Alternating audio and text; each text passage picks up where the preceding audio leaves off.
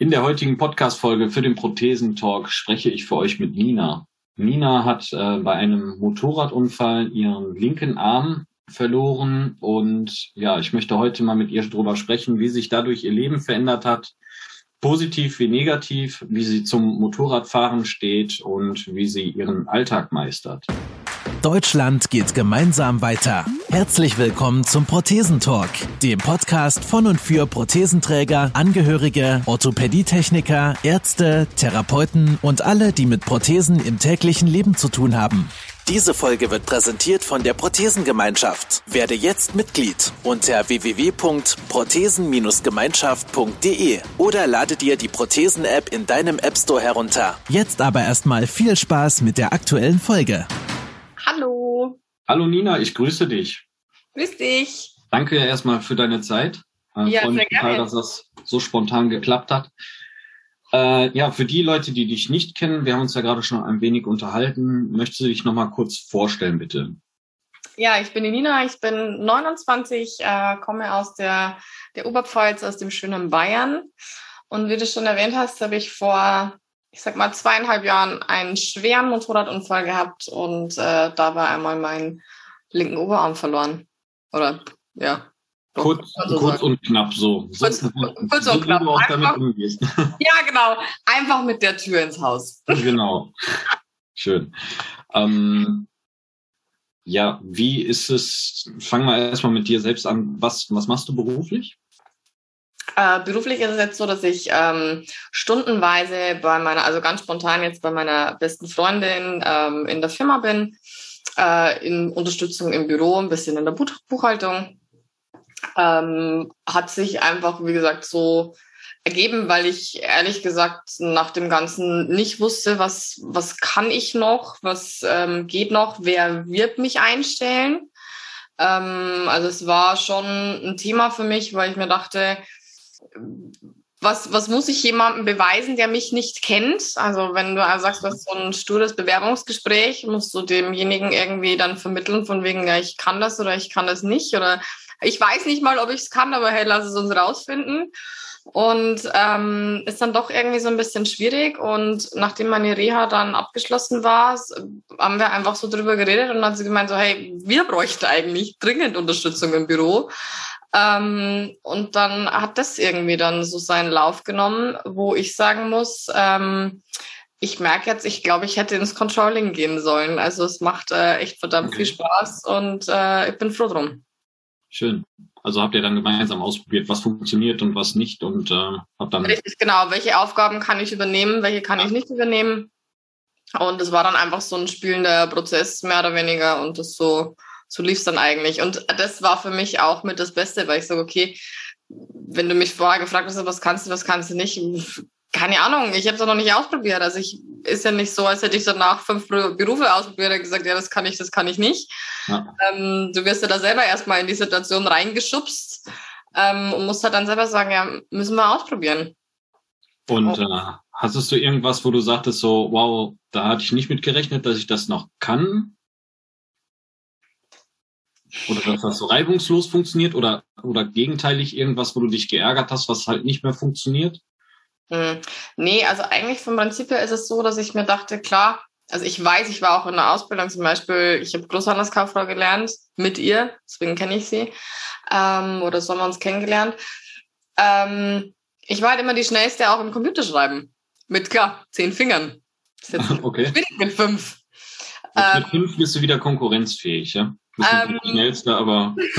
ja, so ungefähr. Nee, aber es ist immer noch so, dass ich sage, eigentlich für das, dass es nur fünf Finger sind, denke ich, bin ich eigentlich schon ziemlich schnell. Also das lernt man dann natürlich auch.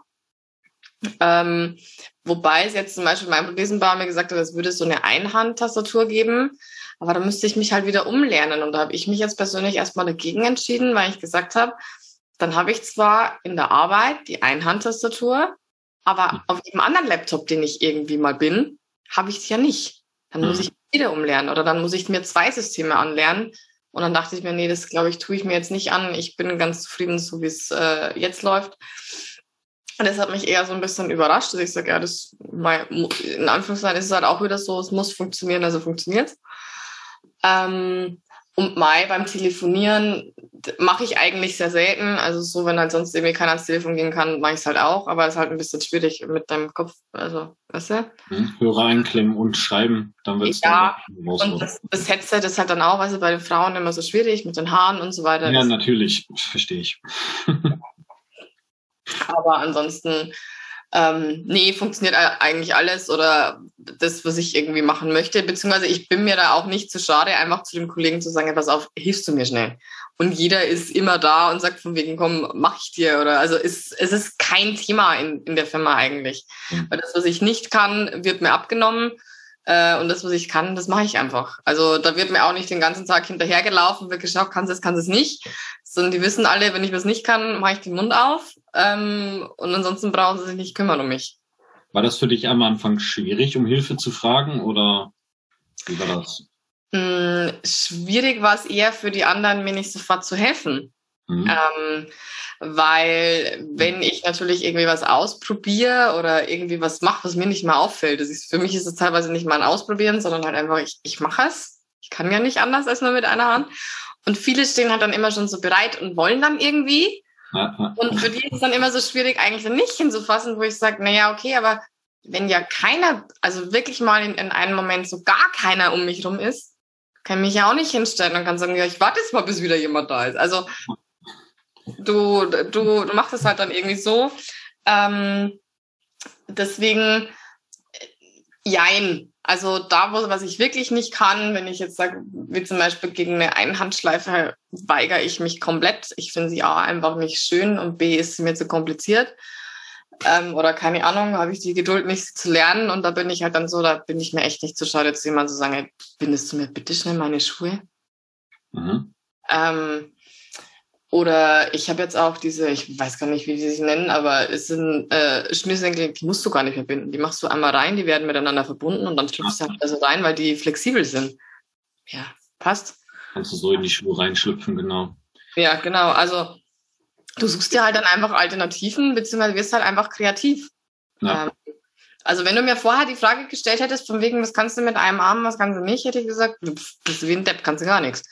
Ähm, bin ich halt jetzt eines Besseren belehrt worden, dass ich sage, naja, wenn du keine Möglichkeit hast, dann, dann geht's. Also man kann es auch nicht vergleichen mit, du brichst ja mal den Arm und sechs Wochen lang bist du gehandicapt oder acht Wochen, weil du da gar nicht auf diese Kreativität kommst, weil du ja weißt, es hört irgendwann wieder auf. Also ja, du, bist so ein, du bist so ein bisschen geduldiger und sagst, na ja, wird ja wieder. Ja. In sechs Wochen kann ich es ja wieder. Ähm, aber wenn du in der Situation bist, zu sagen, nee, in sechs Wochen ist es nicht wieder gut. Also entweder du überlegst dir jetzt eine Lösung oder es gibt da keine. Ähm, wirst du einfach irgendwie kreativ. Du hast noch Beine, du hast noch, keine Ahnung, musst du halt irgendwie so. Klar, ich verzweifle auch manchmal an, weiß ich nicht, irgendwelcher Kosmetik, die wahnsinnig klein ist und du da einen Deckel abschrauben musst. Oder dir denkst, äh, Leute, wie genau soll ich denn das hinbekommen? Also, mhm kann ich mir nicht mehr zwischen die Oberschenkel klemmen, weil komme ich mit der Hand nicht mehr dran. Und das, das sind aber Kleinigkeiten. Also ich beschäftige mich ja nicht den ganzen Tag mit so kleinen Titeln, die ich aufmachen muss. Ja. Ähm, wie ist das mit der prothetischen Versorgung bei dir? Hast du eine Prothese? Ich habe eine myoelektrische Prothese. Mhm. Ähm, nach langem Kampf mit der Krankenkasse. Endlich, irgendwann mal. Ähm, aber die ist, also sie ist super cool. Ich muss echt sagen, also ich, auch optisch, ich liebe sie. Aber es ist schon so, dass ich sage, ich habe mir in der Zeit, als es hieß, ich krieg eine Mühe, also ganz am Anfang im Krankenhaus, ich krieg eine Mühe elektrische Prothese und was ist ich, ich habe mir ausgemalt, was ich alles mit ihr kann. Ja, und ich okay. wollte trainieren mit ihr gehen und ich, ich weiß gar nicht, was ich alles mit ihr tun wollte. Und wenn du dich dann mal auch wirklich intensiv damit beschäftigst, wenn du sie siehst und wenn du merkst, okay, was, was kann die Elektronik, wie steuerst du sie an, wie, wie ist es, merkst du einfach, dreidimensional geht nicht mehr, also du kannst nichts über Kopf und so weiter, vor allem weil mein Stumpf einfach zu kurz ist dafür. Ich habe nur noch 10 cm Oberarmstumpf. Ähm, da ist dann irgendwann diese Hebelwirkung und auch, weil es ja keine, also ich habe vorne eine Gewebsdeckung, die nicht zu 100% gehalten hat, sie mussten wieder ein bisschen was wegschneiden, das heißt, sie ist Vorne habe ich nicht viel Gewebe, bis dann der Knochen anfängt. Somit ist, ist der Stumpf da vorne sehr, sehr empfindlich. Und du da einfach was dagegen drückst. wenn du halt eine Prothese nach vorne hebst, die sehr schwer ist, mhm. nickt die in Anführungszeichen ab, also es hat diese Hebelwirkung und dann drückt es da vorne einfach gegen den Knochen. Also irgendwann ist einfach auch vom, vom Bewegungsradius bin ich da einfach eingeschränkt, weil, die, weil es dann einfach zu sehr weh tut. Ähm, und weil man halt auch einfach sagen muss, vom Ellenbogengelenk her, du kannst halt einfach nur nach oben und nach unten. Also, das ja. weiß ich, wie ich das äh, recht erklären soll. Und du hast aber, dann quasi nur dieses starre Gelenk und kannst ihn quasi strecken und beugen. Richtig, genau. Aber eigentlich auch, aber genau, aber eigentlich nicht mal so, wie du es gerade machst, weil dafür müsste ich ja meine Schulter wieder heben. Ja.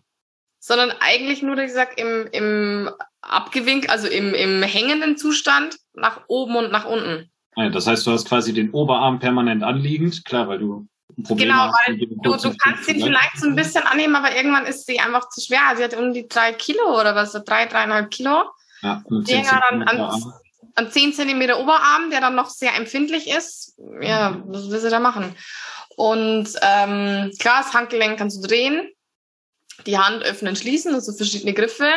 Aber da ist es halt auch manchmal so, dass du, wenn man sich im Alltag so ein bisschen beobachtet, wann hast denn du ein neutrales Handgelenk? Also ohne, dass du es irgendwie angewinkelt hast, oder? Weißt du? Ja. Nie. Kann ich dir sagen. So gut wie nie. Ähm, und somit ist es halt, was weiß ich, Schuhe zu binden und solche Dinge, ist halt dann in dieser Stellung, durch das, dass halt einfach der Oberarm dazwischen geschlossen ist, schwierig. Also ich sag immer, Unterarm wäre einfacher. Unterarm wäre so viel möglich und Unterarm wäre gigantisch. Ja, aber kann ich jetzt drüber philosophieren, habe ich nicht. Fehlt mir halt der Oberarm. Ja, das ist wie Ober Oberschenkel- und Unterschenkelprothese, ist natürlich auch ein. Richtig, genau. Das, den, Unterschied, den muss man einfach verstehen. Also ich sage, da ist technisch, also das liegt weder am Prothesenbauer noch an der Prothese noch an irgendwas. Es hängt einfach dran, dass ich sage, es ist nicht mehr möglich.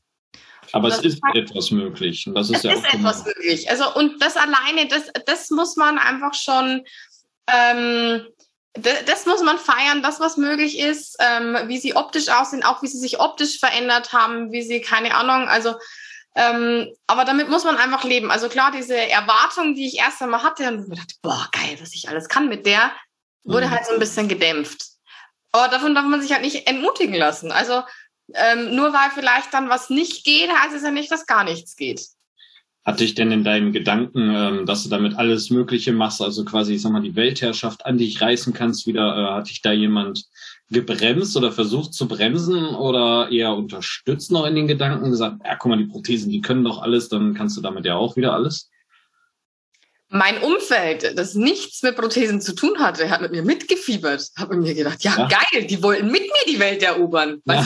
Super. Also, die, ähm, nur als es halt dann wirklich einfach darum ging und dann du dich mit dem Prothesenbau unterhältst und so weiter, da merkst du schon so ein bisschen was. Also es ist nicht so, dass ich mhm. hätte der Prothesenbauer irgendwie die Welt versprochen und am Schluss können wir es alle nicht halten. Ähm, sondern ähm, das waren halt wir vorher, als wir uns so irgendwie Gedanken drüber gemacht haben und keine Ahnung. Und erst, wie gesagt, wenn du so richtig an das Thema so ein bisschen rangeführt wirst und das so verstanden hast, das System, merkst du so, ja, okay, geht nicht. Oder auch, dass ich sage, dass ich mit einem Prothesenbauer mich immer so ein bisschen gechallenged habe und der halt dann vielleicht bei manchen Dingen gemeint hat, so von wegen, ja, das wird schwierig oder keine Ahnung, wo ich gesagt habe, ja, warum? Das muss doch gehen. weißt du, so in meiner Vorstellung funktioniert das. Und ja. der hat dann gemeint hat, so von wegen, ja, da, du, feel free, probieren wir aus. Wenn es nicht funktioniert, okay. Ähm, wie ich wollte unbedingt eine Prothese ohne Haltegurt, wo Emma gesagt hat, Nina, sei mir nicht böse, aber wir werden das rein von der Physik, dein Stumpf ist so kurz, wo will das halten? Das kriegt ja. rein mit Vakuum, wir kriegen das nicht hin. Wo ich gesagt habe, ah, aber warum? Und wenn wir es doch nur hier festmachen und Dinge und sagt, pass auf, probieren wir aus. Ist kein Thema, probieren wir aus. Ich mache das so, wie du das möchtest. Und wir haben alles ausprobiert und irgendwann musste ich dann trotzdem ankommen und sagen, ja, Robert, du hattest recht, du hattest recht, das funktioniert nicht. Wir brauchen hat er noch Haare auf dem Kopf oder hat er sich die alle ausgerissen? Nein, um Gottes Willen. Ich glaube, für mich hat er es gern gemacht. Ähm, es war eigentlich immer ganz lustig. So dieses von wegen, der Anwender hat eine, hat eine Vorstellung und er natürlich, ja. das heißt, weiß es besser, aber er hat halt einfach diese, weiß ich, 25 Jahre Erfahrung und jetzt komme ich an, bin gerade mal seit, weiß ich nicht, zu dem Zeitpunkt eineinhalb Jahren amputiert und mein ihm erzählen zu können, äh, was wir machen können und was nicht.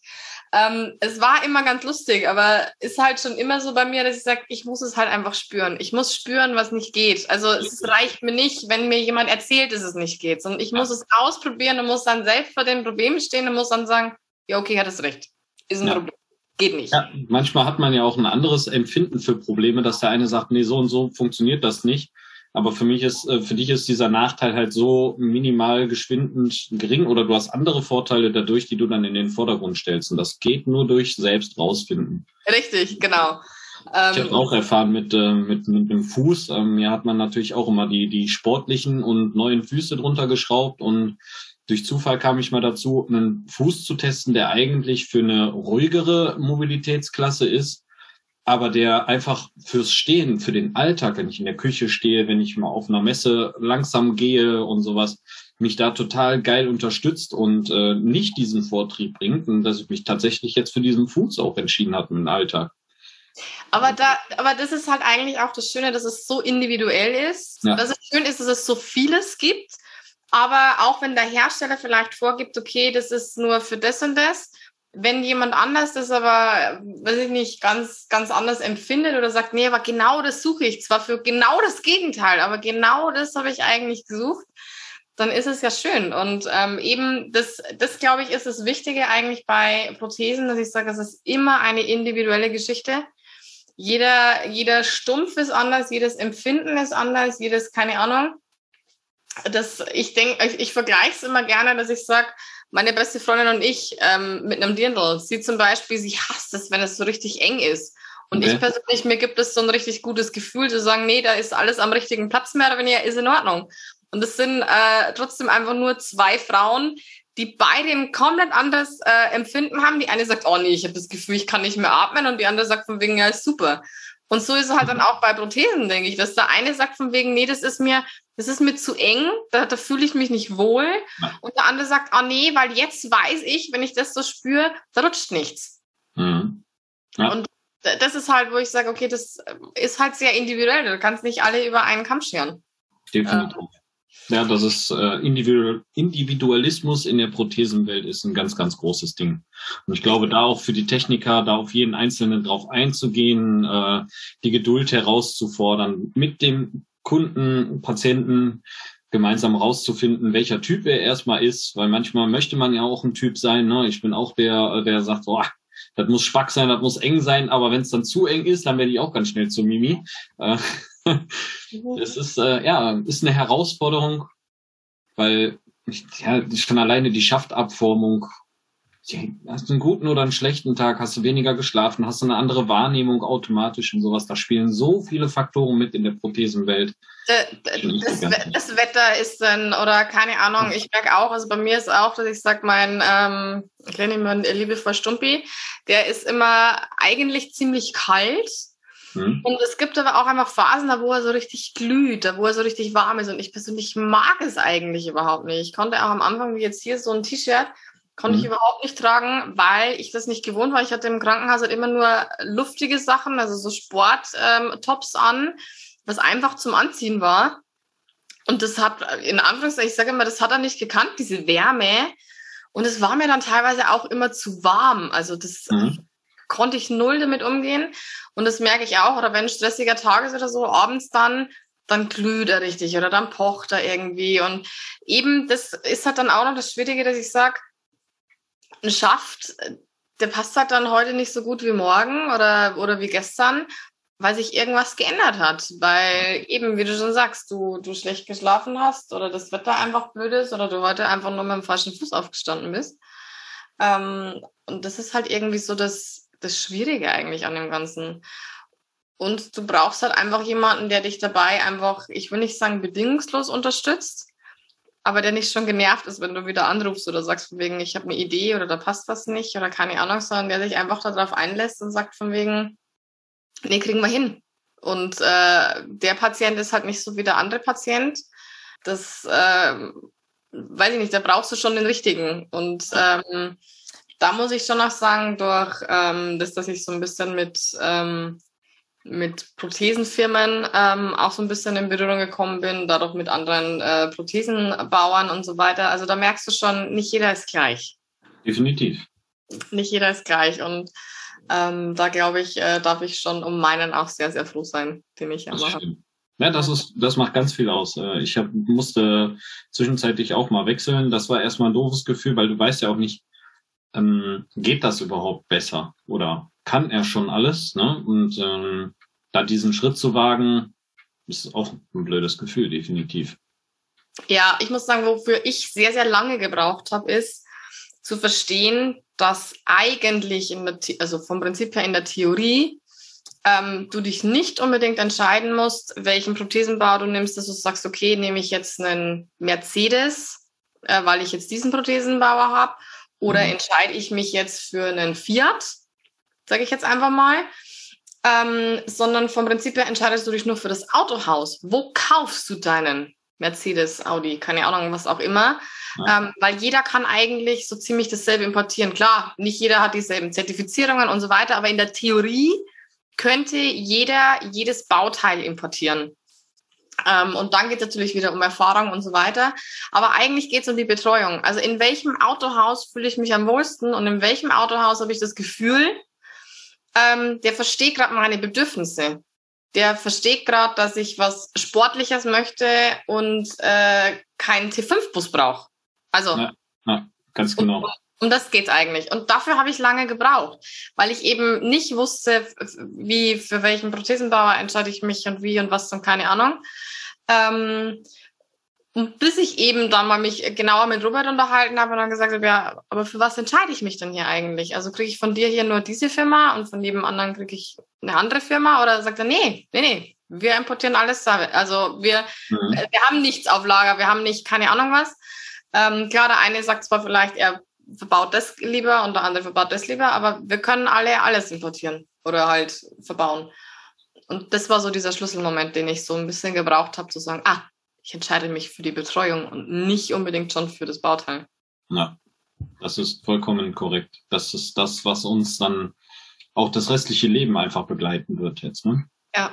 Die Technik entwickelt sich weiter, da wird es was Neues geben, da kann man da mal testen, ob man es braucht, ob es Sinn macht oder ob man halt äh, sagt, nee, das, was funktioniert, ist schon okay, soweit ja. ich benutzen kann und möchte. Aber derjenige, der es mit dir entwickelt, der dich ja dann auch kennt, kann ja dann auch schon eine Vorwahl treffen, sagen, hör mal, geil, hier gibt's was, revolutionär wird dein Leben wieder verändern. Ne? Das ist dann auch wieder der Service. Also der vernünftige Techniker denkt dann schon mit und weiß genau, wo er es anwenden kann, bei welchen. Ja. Genau, der, der sieht irgendwas Neues und denkt sich, boah, geil für den. Ähm, ja. Und eben, was ich auch so wichtig finde, ist halt, dass du sagst, auch, man hat in der Zwischenzeit mal gute, mal schlechte Tage, mal keine Ahnung was. Du brauchst vor allem auch am Anfang jemanden, der dich irgendwo motiviert. Der, der, der sagt von wegen, hey, ist kein Thema und wir versuchen es nochmal und wir machen das und wir, der, der dich nicht im Regen stehen lässt, sondern der dich immer wieder so ein bisschen mit äh, motiviert, ähm, wo du dann doch einfach wieder mit einem Lächeln fährst ähm, das finde ich immer ganz, ganz wichtig, dass äh, die Prothesenbar das eigentlich verstanden haben, was sie da für eine Aufgabe haben. Dass du so jemanden brauchst, der dich immer so ein bisschen mitzieht und anstachelt und sagt von wegen, ist es noch nicht Ende der Fahnenstange. Auf jeden Fall. Das hast du gerade schon gesagt, mit dem Lächeln fahren. Ähm, fahren war ja oder ist nach wie vor eine Leidenschaft von dir oder du versuchst es gerade wieder. Fangen wir mal vorne an. Ähm, der Unfall selbst war ja ein Motorradunfall. Mhm. Du warst, äh, glaube ich, mehrere Stunden unterwegs mit einer Truppe. Ähm, zu zweit waren wir unterwegs, ja. Zu zweit, also, okay. Genau, also es war ein wahnsinnig schöner äh, Sommertag, sage ich mal, ähm, 4.9.2019. Wir haben uns um 10 Uhr morgens haben wir uns verabredet. Mhm. Ähm, war ein äh, toller Mittwoch. Wir sind, ich glaube, acht Stunden gefahren. Wir waren den ganzen Tag auf dem Motorrad unterwegs haben zwischendrin mal immer wieder zwei Pausen gemacht und dann überlegt, okay, machen wir irgendwo Rast. Aber es war eigentlich so schön, dass wir gesagt haben, nee, wir fahren, wir fahren, wir fahren, wir fahren. Und irgendwann so um halb fünf oder was haben wir gesagt, nee, wir sollten vielleicht doch mal was essen. Ähm, sind dann um fünf noch ähm, zum Essen gefahren. Ähm, noch schön Cordon Bleu mit Pommes. So super für eine Not-OP. Und haben dann überlegt, okay, was machen wir denn? Ähm, fahren wir weiter, fahren wir nach Hause, also trennen wir uns jetzt hier, fahren wir nach Hause, oder was machen wir? Und ich habe dann gemeint, so komm, du hast mir den ganzen Tag deine Strecken gezeigt, du hast mir so einfach die Kurven gezeigt, die ich noch nicht kenne. Jetzt fahren wir meine Lieblingsstrecke. Und ähm, dann hat er gesagt, ja, okay, dann habe ich ihm erklärt, wo wir ungefähr hin müssen. Und als ich mich ausgekannt habe, ähm, das habe ich ganz frech überholt, weil ich dachte so, und jetzt fahre ich einfach voraus und sind nach 20 Minuten ungefähr vorausgefahren oder halt ähm, sind wir noch gefahren. Und nach 20 Minuten war es halt dann in Anführungszeichen einfach vorbei. Ähm, so, du fährst aus der, aus der Ortschaft, fährst du raus, sind, hast erstmal eine Rechtskurve normalerweise, du fährst aus der Ortschaft raus, hast eine Rechtskurve, dann eine kleine Kuppe und dann kommt eine Linkskurve. Und ich schätze, ich kann mich ja nichts erinnern, bis zum Essen kann ich mich noch erinnern, dann ist alles weg. Also es ist nur so rein von Erzählungen her.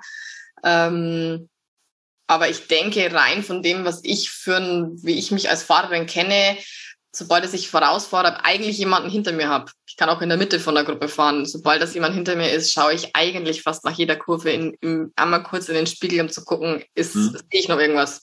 Weil es für mich nichts Schlimmeres gibt oder gab, wenn ich sage, okay, ich fahre immer da voraus und check eigentlich nicht, wenn hinter mir jemandem was passiert, weiß bei solchen oder bei schlimmen Unfällen, da geht es um Sekunden oder Minuten, dass du sagst, du kannst helfen, du kannst keine Ahnung was.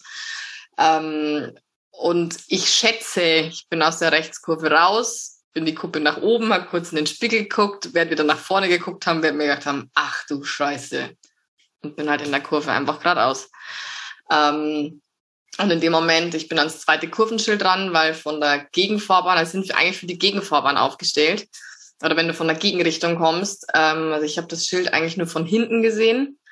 Mhm. Ähm, und bin da, wie gesagt, einmal geradeaus und das Schild stand halt da und bin halt die linke Seite mehr oder weniger, habe das Kurvenschild, da bin ich dran, also mit voller Wucht. Ähm, und dann vom Prinzip her bin ich halt geflogen. Also mich hat's von dem Motorrad runtergetragen. Ähm, es hieß im Krankenhaus auch immer, es war ein glatter Durchschnitt. Ähm, was ich aber dann aber nicht verstanden hatte, war, also ich wurde mal kurzzeitig äh, beurlaubt vom Krankenhaus, konnte ich ein Wochenende nach Hause und dann haben wir halt meine ganzen Sachen ausgepackt. Du kriegst da alles mit. Ähm, Lederkombi bis zum BH. Den haben sie mir aufgeschnitten und so mhm. weiter. Du kriegst ja alles mit. Und dann hatte ich meinen Arm in der Hand. Also meinen linken Lederkombi-Arm. Und dem hat nichts gefehlt. Und ich schaue meine Mutter an und sag, er wollte mich verarschen. Da sagt sie, warum? Sag ich, es hieß glatter Durchschnitt. Sag ich, dem Arm fehlt nichts. Der ist nur oben an der Naht ausgerissen. Und somit war es wahrscheinlich so eine richtige, also eine Art Quetschung. Also die, dieser Aufprall mit diesem Straßenschild war anscheinend so enorm, dass es mir eigentlich mehr den Arm gequetscht und abgedrückt hat. Also es war nicht, dass ich sage, es hat den Lederkombi-Arm durchschnitten oder kein, also es war irgendwie so in meiner Vorstellung, also es hieß gerade Durchschnitt, war das irgendwie so meine Vorstellung, war es aber nicht.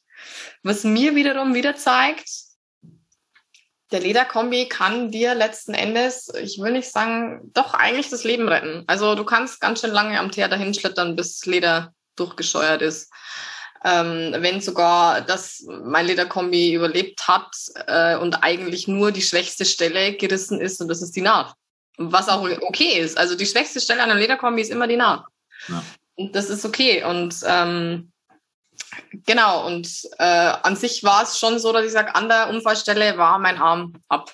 Also es war wirklich, dass ich sage, äh, wir haben ein Dreieck wahrscheinlich gebildet, das Motorrad, ich und der Arm.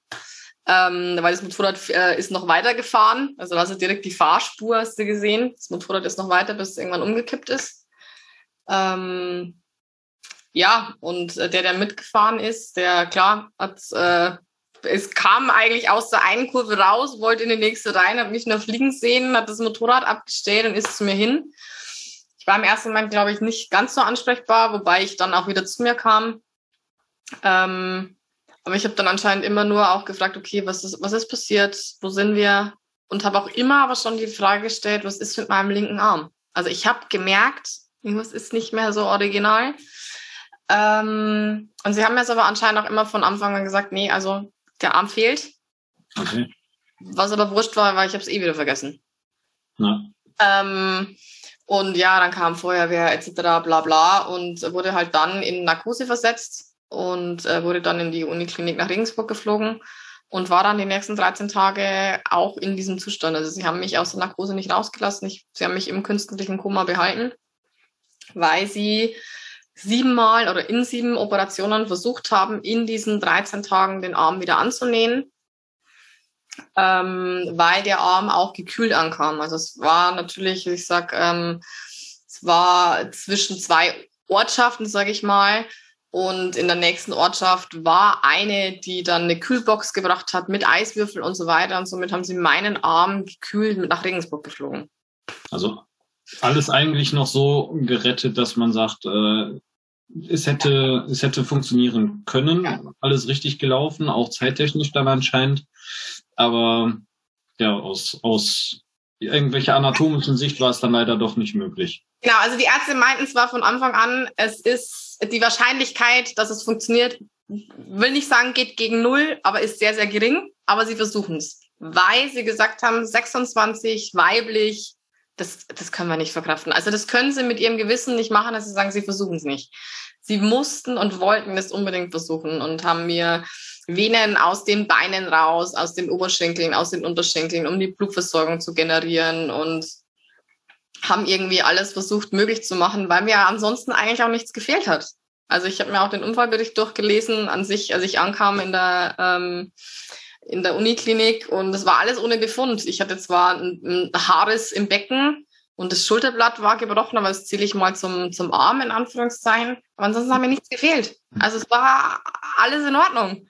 Und ah. ähm, somit konnten sie natürlich, mussten sie sich nicht um andere Dinge kümmern, sondern so war halt im Vordergrund, diesen Arm zu retten. Und das haben sie versucht, aber es ging nicht weiter. Also es ist anscheinend so, dass wenn irgendwie ein Körperteil abgetrennt wird, dann musst du erstmal Blutgefäße verbinden, dann wenn es hält, dann gehst du weiter, weil es sind ja tausende an, an Verbindungen, die du wieder miteinander verknüpfen musst. Sehnen, Nerven, Muskeln und so weiter. Und sie kamen nicht weiter. Also sie haben immer wieder versucht, die Blutversorgung zu generieren.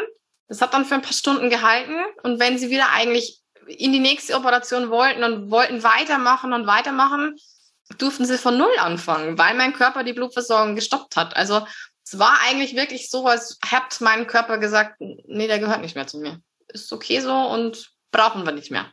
Das, ähm, hatten wir jetzt 26 Jahre lang, reicht. ähm, und sie hatten mir dann noch ein Wochenende gegeben, ähm, haben irgendwie noch mal kurz am Wochenende operiert, haben gesagt, okay, das versuchen wir jetzt noch mal. Durch die vielen Operationen aber auch hatte der wahrscheinlich auch schon laut meiner Mutter laut den Erzählungen sämtliche Farben. Der Arm war angeschwollen und also sah eigentlich nicht mehr so toll aus auch. Okay, sie versuchen es jetzt nochmal übers Wochenende, aber wie es ausschaut, nicht, also sie müssen sich schon langsam, die Familie muss sich schon langsam damit anfreunden, ihre Tochter wird diesen Arm verlieren. Und am Montag, nein, am Montag hat es dann nicht geklappt zu operieren, aus welchem Grund auch immer, aber sie haben mich dann, Dienstag haben sie mich dann operiert ähm, und haben den Arm dann wirklich abgenommen. Also in der achten Operation an Tag 13 haben sie gesagt, nee, dieser Arm kommt jetzt endgültig ab. Ähm, und dann bin ich auch wieder aufgewacht. Also dann haben sie mich auf der Intensivstation aufwachen lassen. Genau. Und wie war so dein, deine, deine ersten Gedankengänge? War das dann eher so in Richtung, boah, kannst froh sein, dass du den Quatsch überlebt hast? Ja. Oder war das doch schon ja eher mal darauf, man, warum jetzt komplett der Arm? Nee, überhaupt nicht. Also es war wirklich so, also ich, also man kann sich so vorstellen, ich bin aufgewacht, als hätte ich ein weißes Blatt vom Hirn. Ähm, du weißt eigentlich erstmal überhaupt nicht, was, was gerade los ist, aber ich bin aufgewacht und ich kann mich heute noch an dieses Gesicht dieser Ärztin erinnern. Ich hatte eine, eine freudestrahlende, ein richtiges Sonnenscheinkind hatte ich vor mir. Eine Ärztin, die mich angeguckt hat und die einfach nur gesagt hat, ach, Frau Bar, schön, dass Sie wach sind. Und ich dachte mir so, ah ja, schön, dass ich wach bin. Okay. Und äh, meine dann nur so von wegen, ähm, ich erzähle Ihnen mal, was die letzten 13 Tage so los war ähm, hat mir auch wirklich unverblümt gesagt, okay, Frau Bauer, Sie hatten einen schweren Motorradunfall, dabei haben Sie Ihren linken Oberarm oder Ihren linken Arm verloren. Aber es ist alles in Ordnung. Sie sind hier in der Uniklinik, Sie sind hier gut aufgehoben, Ihnen geht's gut, Sie brauchen sich keine Sorgen machen, Sie brauchen keine Angst haben, es ist alles okay. Und das war der Moment, wo ich mir dachte, ja, okay, es ist alles okay.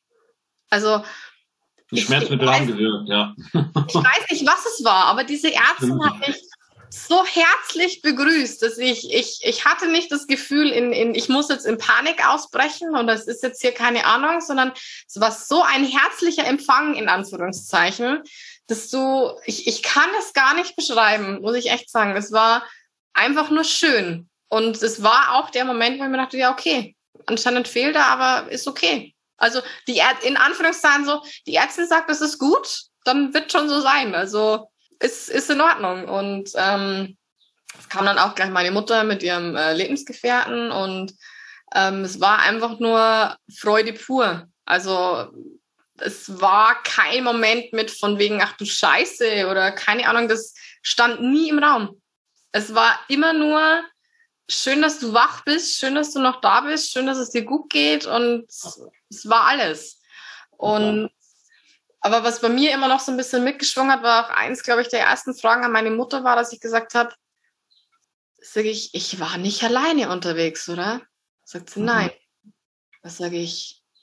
Und das, das Einzige, was ich in meinem Kopf war, war, oh Gott, bitte lass ihn leben, bitte lass ihn leben. Und ich nur so, und wie geht's ihm? Das sagt meine Mutter, mit dem geht's gut. Sagt sie, du hattest den Unfall, nicht ihr. Also, du. Nicht, ach so, dem geht's gut. Ja, dann ist ja okay also das war dann auch noch so, was ich so in mir hatte, so, oh Gott, bitte lass es dem anderen einfach nur gut gehen, bitte. Und als das dann auch geklärt war, von wegen, nee, es ging nur um dich, dachte mir, ah ja, dann ist ja okay. dann ist ja nicht so schlimm. Ja. Körperlich hat er nichts davon getragen. Ähm, ich denke mal, steht ihr noch in Kontakt? Ja, ja, also ist, ist mein heutiger Freund. Ist mein heutiger Freund, okay. Es hat also zusammengeschweißt, statt äh, zu trennen. Ähm, ja, es geht immer, ich finde es immer interessant, ähm, da geht es ja dann nur rein um die Psyche und rein um das, ähm, ja, um, die, um den Charakter des Menschen, wie geht man mit solchen Situationen einfach um. Es gibt die verschiedensten Menschen, die verschiedensten Charaktere und äh, gewisse Sachen muss man einfach sagen, ja, sind dann halt zu akzeptieren, aber äh, da wäre jetzt halt auch interessant gewesen, wie er das empfunden hat im ersten Moment, weil ich meine, für, für ihn war es natürlich. Komplett fertig sein, oder? Also für ihn war es schrecklich und auch diese, vor allem diese zwei Wochen, weil ich natürlich, ja. wir konnten nicht reden miteinander, wir konnten nicht, er wusste, er, also er war immer auch mit da, er war jeden Tag mit auf Intensivstation. Meine Eltern haben Gott sei Dank die Entscheidung getroffen, ja, er darf mit rein, also er, ähm, er gehört in Anführungszeichen wieder zur Familie. Ähm, das war nie ein Thema und ich denke, das hat ihm auch geholfen, dass er von der Familie so so aufgenommen wurde und dass ihm keiner einen Vorwurf gemacht hat. Wieso auch? Also ich bin selbst gefahren, es war mein eigener Fehler. Es hat, wenn, dann muss man mir den Vorwurf machen, keinem anderen. Ähm, hätte aber natürlich in diesem Moment, weil alle so schockiert sind, hätte es natürlich auch anders laufen können. Ähm, und äh, das, glaube ich, hat dann schon auch geholfen. Aber er hat natürlich, er hat davon geträumt, er hat es immer wieder gesehen und so weiter. Aber ich denke, es hat ihm auch geholfen, durch das, dass ich so gut damit umgegangen bin und dass ich da eigentlich kein, kein Drama draus gemacht habe und ja, okay, dann geht's halt so weiter. Ähm, ja. Dass er auch lernen konnte, damit umzugehen, weil, weil ja, weil, weil es nicht irgendwie ein Vaterbeigeschmack war oder weil, weil es nicht als schlechte Erinnerung immer mit mitschwingen muss, sondern mhm. es ist passiert und es ist okay. Es ist, es ist ein Punkt dahinter und nicht, dass ich sage, es ist immer wieder präsent und immer wieder schlimm und keine Ahnung. Also ja, also mit der Zeit wurden die Träume und alles auch weniger. Ja. Gut. Ja, das ist äh, ein schöner Aspekt. Also erstmal, dass deine Family richtig gehandelt hat, nicht gesagt hat, so von wegen, immer, du warst dabei, du bist vielleicht schuld daran oder du hast auch deinen Teil dazu beigetragen und wie kann man nur und weiß ich nicht was und ihn dann ausschließt, sondern von Anfang an, denke ich mal, in einem gewissen Prozess, weil man muss ja auch wirklich sagen, du hättest dabei draufgehen können, auch im Nachgang kann das ja immer, man weiß ja. es halt nie. Und ähm, ich glaube, wenn man dann die ganze Zeit vor verschlossener Tür steht, boah, ich glaube, das ist noch heftiger, als wenn man dann diesen Prozess irgendwie ansatzweise miterlebt hat. Genau, als wenn man da wirklich komplett mit eingebunden wäre. Also er wurde wirklich mit allen Infos, er wurde immer mit am Laufenden gehalten, wenn irgendjemand Infos bekommen hat, mit dem Krankenhaus telefoniert hat oder irgendwie eben zu Besuch war, weil sie mussten sich natürlich auch abwechseln und so weiter. Ähm, oder haben sich dann auch teilweise dort getroffen, haben noch vorher einen Kaffee getrunken oder was weiß ich, ähm, irgendwie so. Und ich denke, das ist dann schon auch für einen selber, dass man sagt, okay, man kann besser damit umgehen. Also wenn ich mir vorstelle, 14 Tage Funkstille zu haben, 14 Tage nichts zu hören oder dann auch, selbst als ich was war, wach war, hatte ich mein Handy erst wieder, als ich auf Normalstation war, also nochmal drei Tage später. Mhm. Ähm, und das glaube ich, also das glaube ich, würden Menschen kaputt machen, dass ich sage, okay, du, du hast hier so eine schreckliche Situation und wirst damit komplett allein gelassen mit deinen Gedanken, mit keine Ahnung was und mit den Vorwürfen, die du dir selber machst. Ähm, und da bin ich auch froh drum. Klar, ich hatte es in dem Moment nicht in der Hand, aber ich bin da auch sehr, sehr froh und dankbar drum, dass meine Familie so reagiert hat und eben nicht au, äh, aus der Situation der Verzweiflung und der, der Wut auf was auch immer, die auf jemand anders projiziert hat. Also muss ich auch sagen, bin ich, bin ich sehr stolz auf sie, dass sie das wirklich so erkannt haben, zu sagen, nee, das, hat mein, mein Kind selbst entschieden, an diesem Tag auf das Motorrad zu steigen. Und mein Kind hat selbst den Fahrfehler begangen und ähm, da hat kein anderer dran Schuld. Und wir sind eigentlich froh, dass sie nicht alleine war. Ähm, also das mhm. haben sie eigentlich gesehen. Also das ist das, das Schöne eigentlich. Also sie haben auch da wieder diese Vorteile gesehen, zu sagen, nee, sie war nicht alleine unterwegs und es konnte sich von Anfang an jemand um sie kümmern. Und ähm, äh, ja, dieses, dieses Ding einfach zu sagen, glaube ich, das ist äh, in der Vorstellung noch viel schlimmer zu sagen, okay, wenn schon so was Schreckliches passiert, wenn ich mir vorstelle, es wird da alleine liegen und sie, also das, glaube ich, haben sie sich auch noch mit vorgestellt, zu sagen, nee, also zum Glück, sie war nicht alleine und auf sie wurde dann trotz allem auch, was da passiert ist, immer noch mit aufgepasst. Wahnsinn. Also eine Grundpositivität, äh, die du ausstrahlst, die ist dann auch in der kompletten Familie irgendwie vorhanden, dass da doch, ja. man muss sagen, bis auf den Unfall selbst, dass man dann sagt, ähm, so für den Nachgang und auch für die, für die, für die Seele, dass man da richtig gehandelt hat. Das ist. Definitiv. Also, ja. ich muss auch für mich sagen, also ich würde an diesem Tag nichts anders machen. Ähm, ich würde immer wieder auf dieses Motorrad steigen. Ich hatte einen, einen wahnsinnig tollen Tag. Ich denke so gerne immer noch daran zurück. Ähm, es war wie gesagt, es war Freude und Leidenschaft pur. Es war den ganzen Tag, es waren acht Stunden lang nur verdammt geile Kurven. Es war wirklich wunder, wunderschön. Und ja, es, ich denke mir halt einfach, ich habe dieses losgezogen an diesem Tag. Ähm, ich hätte nicht auskommen können. Mir ist es auch lieber, wir waren im Bayerischen Wald unterwegs und wenn es ein paar Stunden vorher passiert wäre, wäre es irgendwo am Abhang mit Leitplanke, keine Ahnung was äh, gewesen, wo ich sage, ich möchte es mir nicht ausmalen, was dann passiert wäre oder was, wie, wie schwierig dann die Bergung auch gewesen wäre. Es war wirklich, es war, man hätte es sich nicht besser diese Situation aussuchen können. Es war ein, ich, ein kleiner Hügel in Anführungszeichen. Also sagst du, es geht halt einfach eine Wiese nach unten. Es war kein Wassergraben da. Äh, mhm. ein paar Meter weiter, eine Kurve weiter, glaube ich, hätte ein Wassergraben angefangen. Es war keine Leitplanke da. Es war kein Baum da, es war, war kein Wald da. Der, der Hubschrauber konnte einwandfrei landen. Ähm, die Ersthelferin, die dazu kam, war eine Arzthelferin und äh, hat gleich, die ist, glaube ich, schon mit einer Schere, ist die schon zu Patrick gerannt und zu uns, hat ihm die Schere in die Hand gedrückt und hat gesagt, hier, schneid auf, bereit alles vor für den Rettungswagen, dass die sofort weitermachen können.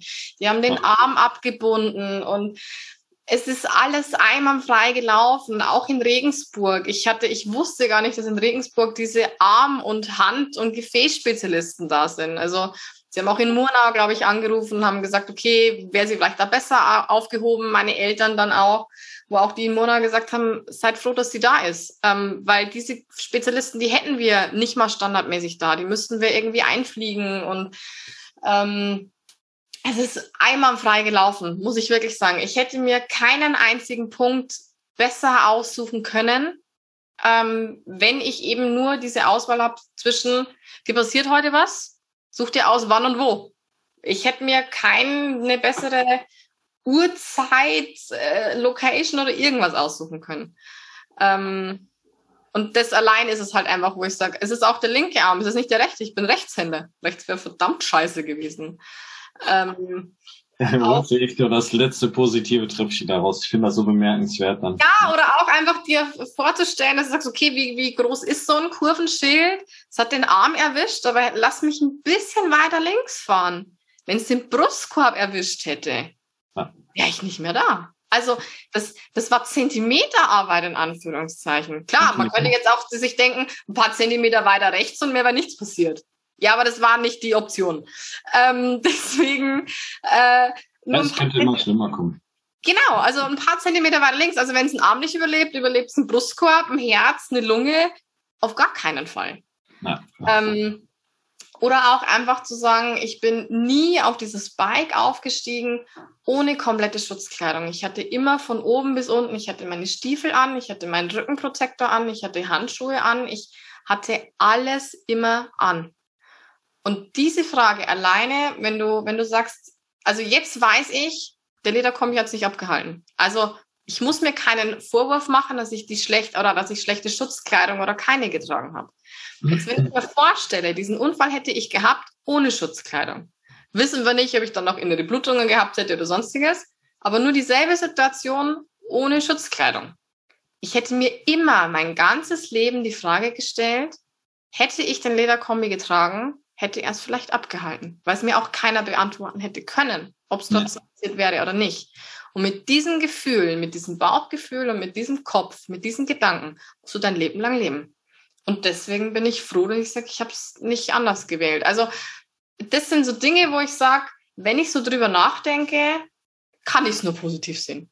Ich kann eigentlich nichts Negatives dran sehen. Ja, und dir geht es jetzt, ich sag mal, den Umständen entsprechend. Der Umstand ist jetzt halt, dass dir klar ein Körperteil fehlt, aber du hast keine Schläuche im Körper, du musst nicht dauernd, äh, weiß ich nicht, irgendwie mit einem Sauerstoffgerät rumrennen oder drauf achten, dass du dich nicht überanstrengst, weil irgendwelche Schäden sind und sowas. Ne? Das ist es. Ich war noch, also ich war insgesamt zehn Wochen in der Uniklinik und noch fünf Wochen in Osterhofen in der Amputationsklinik. Und auch als ich da angekommen bin, muss ich sagen, das ist so schwerere Schicksale. Und ja. ähm, das, glaube ich, muss man sich immer vor Augen halten, dass ich sage, es gibt immer noch jemanden, dem es schlechter geht. Ähm, es hätte schlechter ausgehen können. Es gibt Menschen, denen es schlechter geht. Es gibt Dinge, die man vielleicht nicht mal sieht, wenn du, keine Ahnung, Nierenleiden hast, wenn du, keine Ahnung, zur Dialyse musst, wenn du, keine Ahnung, irgendwas ja. anderes. Also es gibt so viel Einschränkenderes und Schlimmeres. Ähm, und da muss man dann doch irgendwie bei sich bleiben und so sagen, ja, okay, den Umständen entsprechend ist es eigentlich gut ausgegangen. Also deswegen, ja. Würdest du Leuten daraufhin, ich kann mir die Frage eigentlich schon selbst beantworten, äh, würdest du Leuten auch nicht abraten, Motorrad zu fahren? Nein, ähm, weil ich persönlich, ich möchte auch wieder darauf zurück, ähm, auch als es von Anfang an hieß, von wegen, mit Prothese werde ich wahrscheinlich eventuell wieder Motorrad fahren können. Dieses wahrscheinlich und eventuell habe ich gar nicht gehört. Es war so, sie kann wieder Motorrad fahren. Yay, supi. Ähm, okay. Und ähm, das war der Moment, wo ich gesagt habe, ja, Männer, dann hier, dann mal Gas. Die nächste Saison, die wartet. Wir haben keine Zeit. Wir müssen jetzt Gas geben. Und ähm, das also für mich, es hört sich jetzt auch ein bisschen blöd an, aber eigentlich so dieses Einzige, was mich so ein bisschen hochgehalten hat, vor allem in der Anfangszeit. Das hieß also, Frau Bauer, Sie werden höchstwahrscheinlich, so wie es aussieht, mit Prothesen wieder Motorrad fahren können. Wo ich gesagt habe, also wer da der Erste hergekommen hat gesagt, nee, Frau Bauer, seien Sie froh, dass Sie noch da sind, aber Motorrad fahren nie wieder. Ich will jetzt nicht sagen, hätte ich wahrscheinlich gesagt, naja, wieso sind wir dann noch hier? Aber das hätte mir verdammt viel Lebensmut, glaube ich, genommen für den ersten Moment, ähm, weil ich bin damit aufgewachsen. Meine Eltern fahren, mein Bruder fährt. Ich fahre seit ich 16 bin. Ich habe mit 18 den Großen gemacht, dann kurz drauf äh, nach der Frist den, den aller, also den ganz Großen und ich habe mir mein Traummotorrad eben genau in diesem Jahr geholt, bin genau 10.000 Kilometer mit ihr gefahren. Ich hatte den geilsten Sommer ever. Und das, das, dieses Motorrad hat mir so viel Kraft gegeben und so viel. Ich, ich weiß es nicht. Also, wenn mich da drauf gesetzt habe, ich wurde drei Meter größer oder keine Ahnung, wie ich sagen soll. Also, dieses Gefühl kann ich einfach nicht beschreiben. Und ähm, wenn ich Motorräder höre, wenn ich sie sehe, wenn ich alte Strecken fahre, das kommt alles hoch. Ich, ich spüre es überall.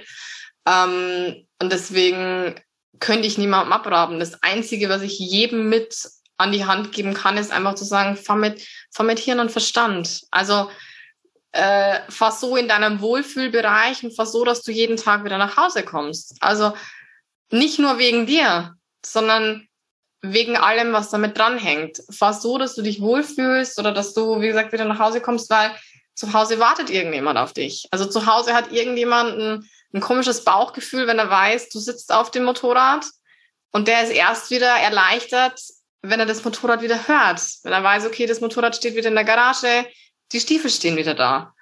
Ähm, und das ist das, was ich eigentlich so, was ich so schade finde, dass viele ohne Hirn und Verstand fahren. Mhm. Muss ich echt sagen. Ähm, ja. ja. ich hatte letzte Tage auch, also ich meine, bei mir war es ja auch ein Motorradunfall und nicht selbst verschuldet. Ähm, ich bin teilweise auch ohne Hirn gefahren, muss ich wirklich sagen. Das war auch der Grund dann für mich, ähm, die Sportmaschinen abzugeben und bin dann auf den Shopper umgegangen, habe gesagt, komm, ohne Motorrad geht auf gar keinen Fall. Äh, machst jetzt eine Nummer ruhiger. Aber ja, letzte Tage noch gehabt auf der Landstraße. Ich war schon mit 100 vorschriftsgemäß unterwegs. Es war eine langgezogene Kurve, aber ich weiß genau, wenn da einer von hinten kommt mit dem Motorrad und der überholt, du kannst in dem Moment nicht komplett sehen, ob in der Kurve noch jemand entgegenkommt, der lass uns 20, 30 km hat oder wie das Motorrad selbst auch gerade im Überholvorgang sein, hast du keine Schnitte. Da frage ich mich manchmal echt, sind es die paar Sekunden wert? ist es dann wirklich der Adrenalinkick für die paar Sekunden, die dir dein restliches Nehmen versauen oder sogar nehmen können, wert. Und da ist es aber dann auch so, dass ich sagen muss, wir haben aber alle eigentlich die Möglichkeit zu sagen, wenn du das so ausleben möchtest und wenn du fahren möchtest wie auf der Rennstrecke, dann geh auf die Rennstrecke. Ja. Dann mach es. Wir haben alle die Möglichkeit. Du hast so viele im Umkreis, wo du hinfahren kannst. Dann fahr. Da hast du keinen Gegenverkehr, da hast du nichts nicht irgendwelche Dinge, die du mit einkalkulieren musst. Ein Traktor, der in einer Kurve, wo du nicht reinsiehst, dann danach noch auf dich wartet. Ein Unfall, ein Radfahrer, e-, egal was. Das hast du da nicht. Dann geh auf die Rennstrecke. Leb dort deine Leidenschaft aus, teste deine eigenen Grenzen aus. Da, in Anführungszeichen, ich will nicht sagen, da ist es in Ordnung, aber dann mach das da. Aber im Straßenverkehr, wo du so viel mit einkalkulieren musst, wo so viel Steine, Dreck, Gülle, egal was da auf der Straße auf dich warten kann. Das kannst du alles gar nicht mit einkalkulieren. Und wenn du nur da zu, also immer halt einfach zu schnell unterwegs bist oder zu schnell für die Verhältnisse unterwegs bist. Einen Fehler machen wir alle.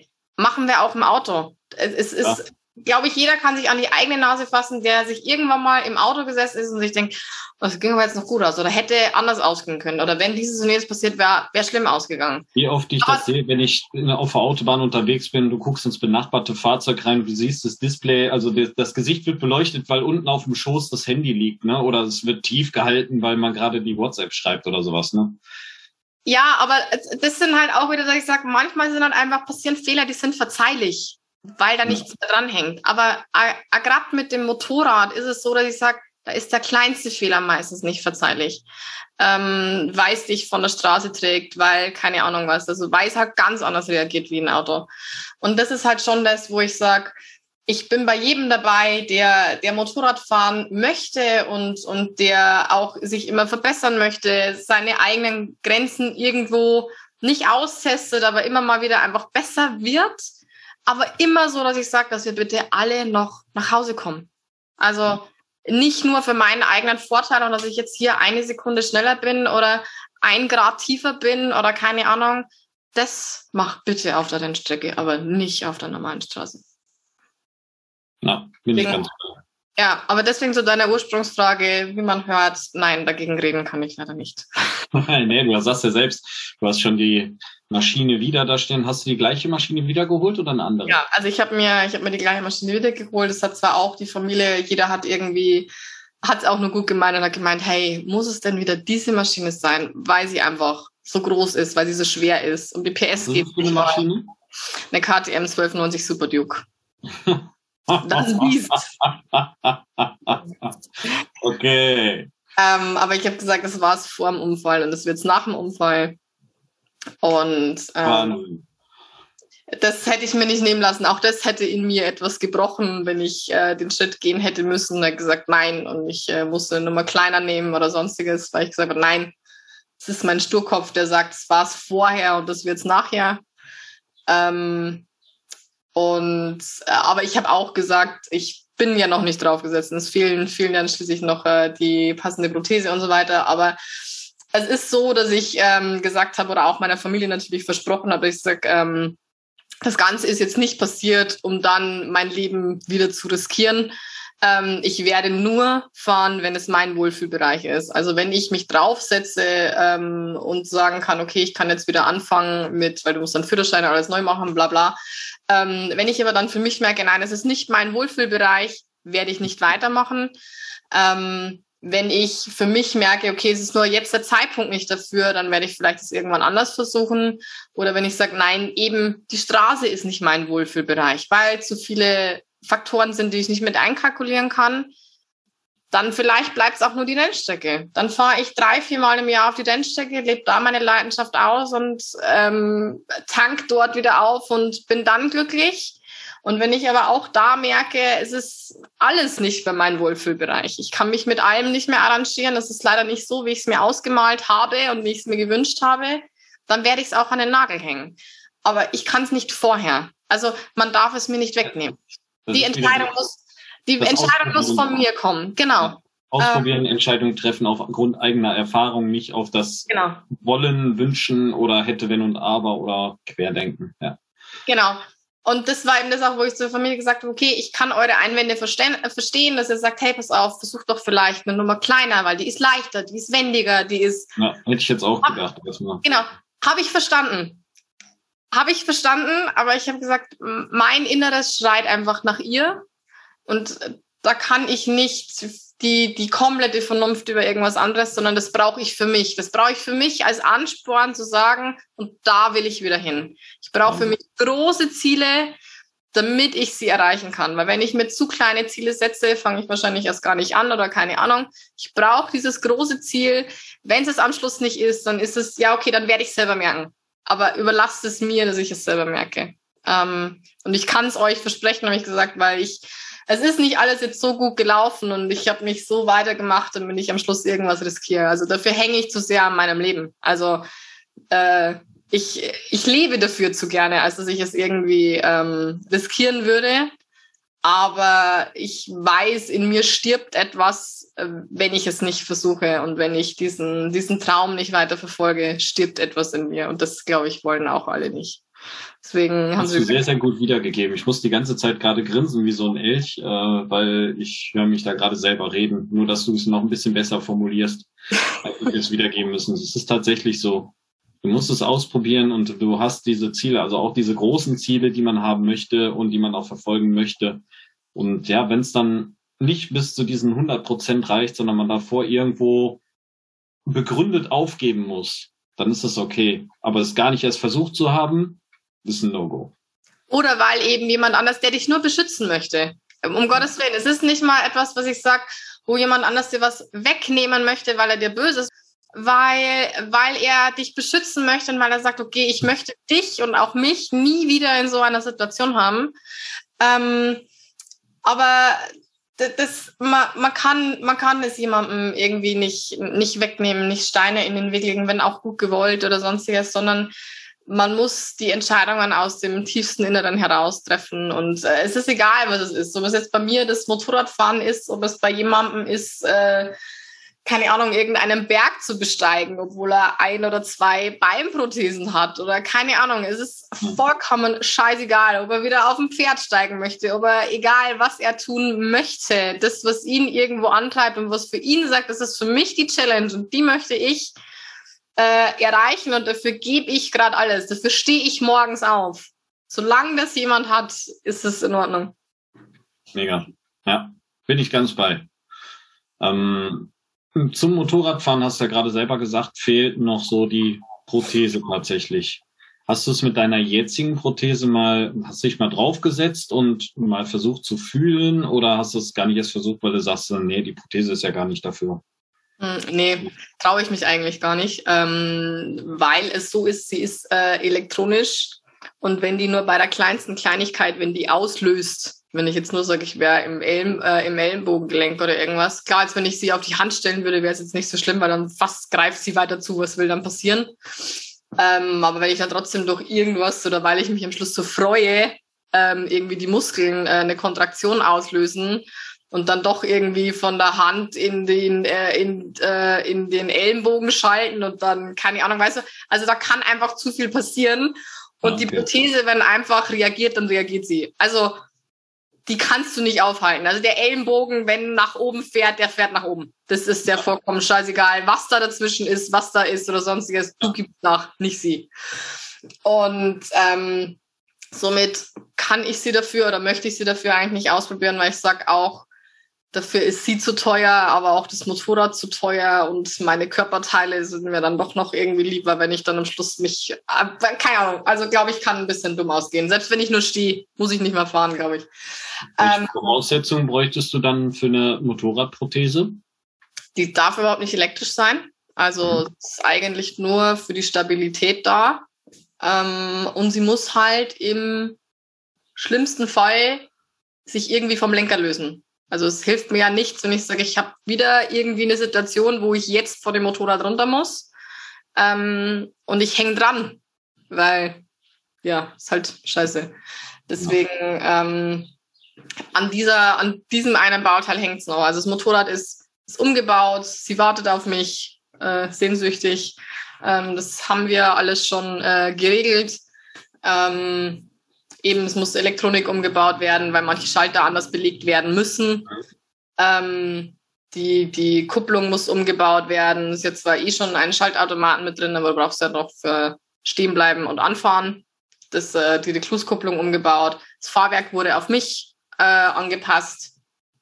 Der Sitz wurde abgepolstert, weil sie halt doch ziemlich hoch ist und ich jetzt nicht unbedingt die größte bin. Ähm, solche Dinge wurden verändert, aber wie gesagt, es hängt halt leider noch an, an dieser einen kleinen Prothese. Und die könnt ihr aktuell nicht bauen durch die Gesetzesänderung, die gerade einigen Prothesenherstellern und auch, ja, ich glaube sogar in Sanitätshäusern und Prothesenbauern ein paar Steinchen in den Weg legt, ne?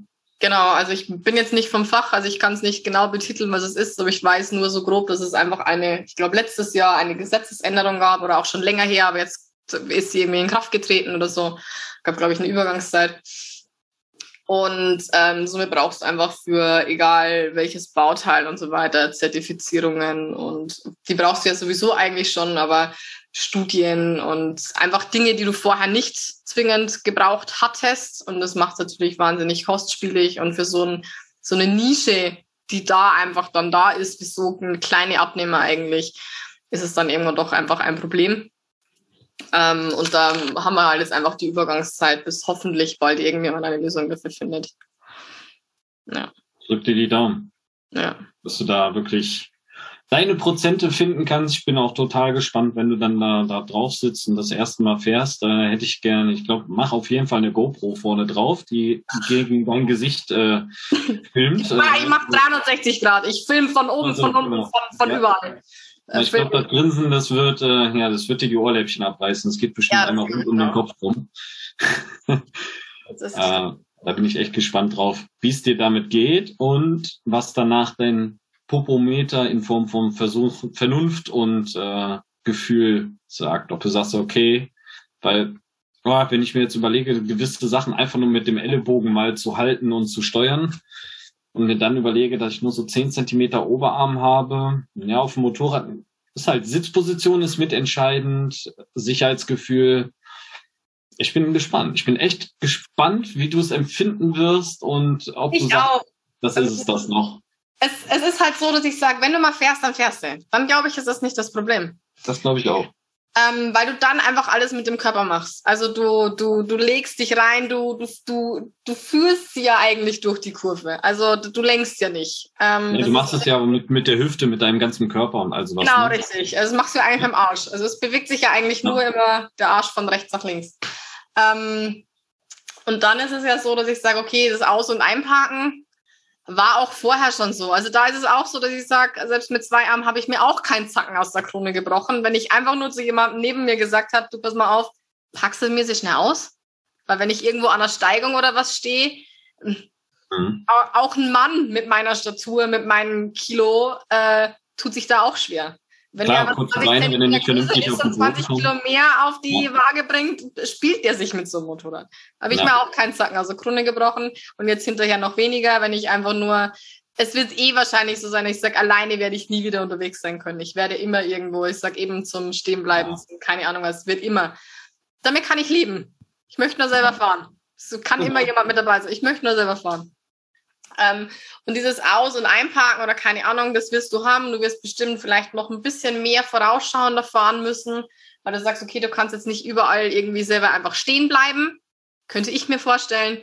Wobei mhm. ich das auch vorher schon hatte. Also ich kann mich an Situationen erinnern, da sind wir am Parkplätzen stehen geblieben. Alle Männer sind abgestiegen, haben eine geraucht und ich meinte nur so, ja, ich bleib da mal sitzen, weil für das, was wir mein Motorrad tiefer gemacht haben, passt der Ständer nicht ganz. Äh, ich bleib da mal sitzen, sag Bescheid, wenn er fertig geraucht hat, dann fahren wir weiter. Also ich musste immer irgendwie schon vorausschauend fahren, wo kann ich stehen bleiben, wo kann ich umdrehen, etc. pp. Das bleibt mir jetzt eigentlich. Also Nein, da mache ich mir nicht so viel Gedanken. Und ich glaube, wenn man sich zu sehr zerdenkt, steht man sich selber im Weg. Genau. Deswegen sage ich dir jetzt auch nicht, was ich für Probleme hatte nach dem Wiederaufstieg und wie es mir damit ging. Wieso? Was hattest du? Ja, du hast Bein. Das, das ist mir wurscht. Nee. Das ist vom, vom Kopf her. Nur vom Kopf her. Ach so, nur vom Kopf. Mal gespannt. Und da bin ich mal gespannt. Wenn du drauf gesessen hast, dann quatschen wir nochmal und dann, ich glaube, das wird, ich glaube, vom, vom Charakterlichen her würde ich sagen, egal ob Ab oder Bein, das ist da irrelevant, sondern einfach nur, was macht es mit dir im Kopf? Ach so, ja, das stimmt. Ja, ja, okay, Kopf gebe ich dir recht. Aber ich glaube, da muss ich einfach, ein, also das erste Mal, wenn ich drauf sitze, muss ich einen verdammt guten Tag erwischen, wo ich morgens schon aufstehe und sage, ja, ich schaffe alles.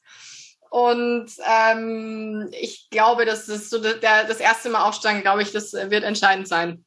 Ja. Wie, wie mental stark ich an diesem Tag bin oder eben nicht. Ähm, aber auch da ist es so, ich glaube, ich glaube, ich kann nicht damit leben. Das, nein, also ich glaube, selbst wenn ich Zweifel habe, irgendwas kämpft sich dadurch und sagt mir, erinnere dich verdammt nochmal, wer du bist und du schaffst das. das stimmt. Ja. Ich hoffe, du kriegst es dieses Jahr noch hin, Ende der Saison oder so, dass du zumindest mal eine Runde fahren konntest. Ja, ich drücke dir die Daumen. Ähm, ja, auch an die Hörer da draußen, die wir ja irgendwie gerade ein bisschen ausgeblendet haben, weil das ein echt cooles Gespräch war. Ähm, wenn ihr Ideen habt, das Ganze zu optimieren oder vielleicht noch irgendeine Firma kennt, die gerade aufgrund der Tatsache, dass jemand anders das Ding an den Nagel hängen musste, jetzt äh, was rausgebracht hat oder oder oder oder selber Ideen hat, sowas zu bauen und sich damit zertifizieren möchte, hier sind ja auch Hersteller bei, die zuhören. Ähm, Nina sucht Hilfe, ist auch wahrscheinlich offen für Prototypen. Immer, immer. Genau. Der, wer eine Lösung für mich hat, der darf sich sehr, sehr gerne melden. Ich bin für, für alles offen und freue mich über alles und jeden. Wir hören uns um. Super. Ich danke dir für dieses super geile Gespräch, für deine offenen Worte und äh, für deine positive Ausstrahlung. Also mich hast du mitgerissen, definitiv. Ich saß hier, ich habe mich teilweise selbst wiedererkannt und äh, ja, finde diesen positiven Umgang einfach mega wichtig und äh, finde es gut, dass du so dahinter stehen kannst und drüber stehen kannst vor allem auch. Mai, drüber stehen, ähm, was hast du für eine andere Wahl? Also denke ich mir dann einfach, ähm, ich sage immer, ich bin, ich, ich, ich habe immer gesagt von wegen, ich bin egoistisch, ich gönne den Spaß nicht allen anderen, sondern ich möchte da mit dabei sein. So. genau. Ich sage auf jeden Fall auch vielen Dank für die Einladung. Es war ein super tolles Gespräch. Es hat mich auch sehr, sehr gefreut. Ähm, deswegen, ich, ich hoffe auf bald, dass wir Neuigkeiten haben. Ich auch und äh, das können wir ja dann vielleicht auch nochmal thematisieren. Wenn du dann wirklich die erste Tour gemacht hast, ähm, würde ich mich freuen, wenn du da an uns denkst und vielleicht genau diese erste Tour, dass wir die mal kurz, wenn, muss ja nicht so lang sein wie jetzt, war 20 Minuten, 30 Minuten, das mal zusammenfassen. Das wäre echt witzig. Mhm. Ich gut. Super. Na, alles klar, dann wünsche ich dir noch einen angenehmen Tag. Ich dir auch. Macht's gut. Ja. Tschüssi. Vielen Dank, dass du wieder mit dabei warst. Die Folge wurde präsentiert von der Prothesengemeinschaft. Bewerte diesen Podcast und empfehle ihn deinen Freunden und Bekannten. Aber schalte vor allem auch nächste Woche wieder ein zu einer neuen Folge des Prothesentalks.